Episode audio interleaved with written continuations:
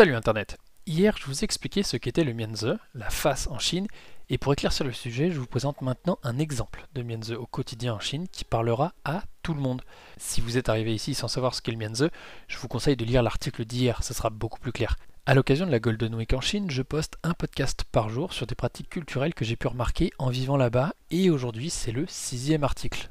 L'objectif du jour est vraiment simple, c'est vous montrer qu'il est partout et vraiment la base du quotidien en Chine, à travers un exemple concret, simple et pertinent pour illustrer le concept de Mianzi. Alors, la face ou le Mianzi dans le monde étudiant. En vivant en Chine, j'ai pu assister à plusieurs événements professionnels, étudiants, etc. Au cours de ces événements, lorsque le public était majoritairement chinois, il n'y avait jamais de questions à la fin de l'intervention. La conférence se terminait par de très longs applaudissements, puis chacun rentrait rapidement chez soi. J'ai interprété ça comme un cruel manque de respect et preuve de désintérêt de l'audience, parce qu'un professeur qui se déplace, qui dispense son savoir et ne reçoit aucune question, aucune réflexion ni débat avec son public, c'est pas une façon de le remercier. C'est un peu comme si tu lui disais Allez, finis vite ton blabla pour que je puisse rentrer chez moi. Pourtant, j'ai jamais eu autant tort de ma vie. Si, enfin, si, mais je pense que tu as compris l'idée. À la fin de ces conférences, les professeurs n'attendent pas de questions en public, mais en coulisses, c'est une autre histoire. Dès la fin de l'événement, une file d'élèves se rassemble discrètement au bord de la scène, devant le professionnel. C'est là que commence la séance de questions-réponses. Il y avait bien évidemment des questions dans l'audience, mais les Chinois ne la posaient pas en public pour plusieurs raisons. La première, ils ne veulent pas faire perdre la face aux professionnels. Poser une question, ça veut dire que le cours n'était pas clair, donc pas bien fait. Et je veux pas le faire remarquer en public ou lui faire honte. Et s'il n'arrive pas à répondre à ma question est-ce que je risque de le ridiculiser devant toute l'assemblée? Je serais vraiment irrespectueux de le mettre dans l'embarras. Et deux, ils veulent protéger leur face à eux. Si j'ai une question, c'est parce que je n'ai pas compris. Mais les autres, ils en ont pas. Alors peut-être que eux, ils ont compris.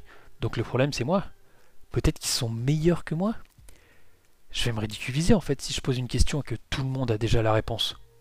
Bon, eh ben je crois que vous comprenez assez rapidement le mécanisme. Et oui, la peur de l'embarras et le concept de face sont à prendre dans les deux sens. Et cet exemple montre que la moindre situation anodine peut mettre dans l'embarras sans même le vouloir. C'est pourquoi en Chine, le dicton laver le linge sale en famille est une réalité.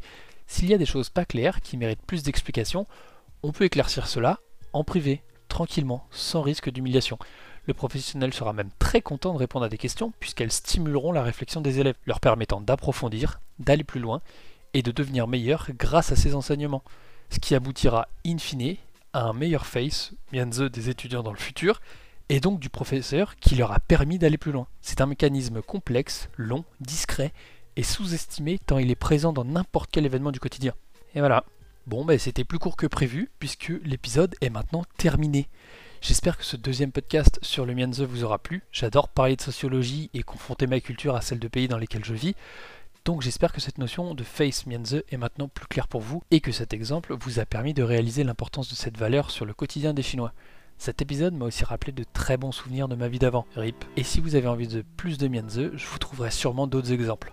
En attendant, on se retrouve demain à 18h pour le septième et avant-dernier podcast de la Golden Week. Et demain, on parlera de pluie et du beau temps. Littéralement, et vous n'en saurez pas plus. Portez-vous bien et à demain.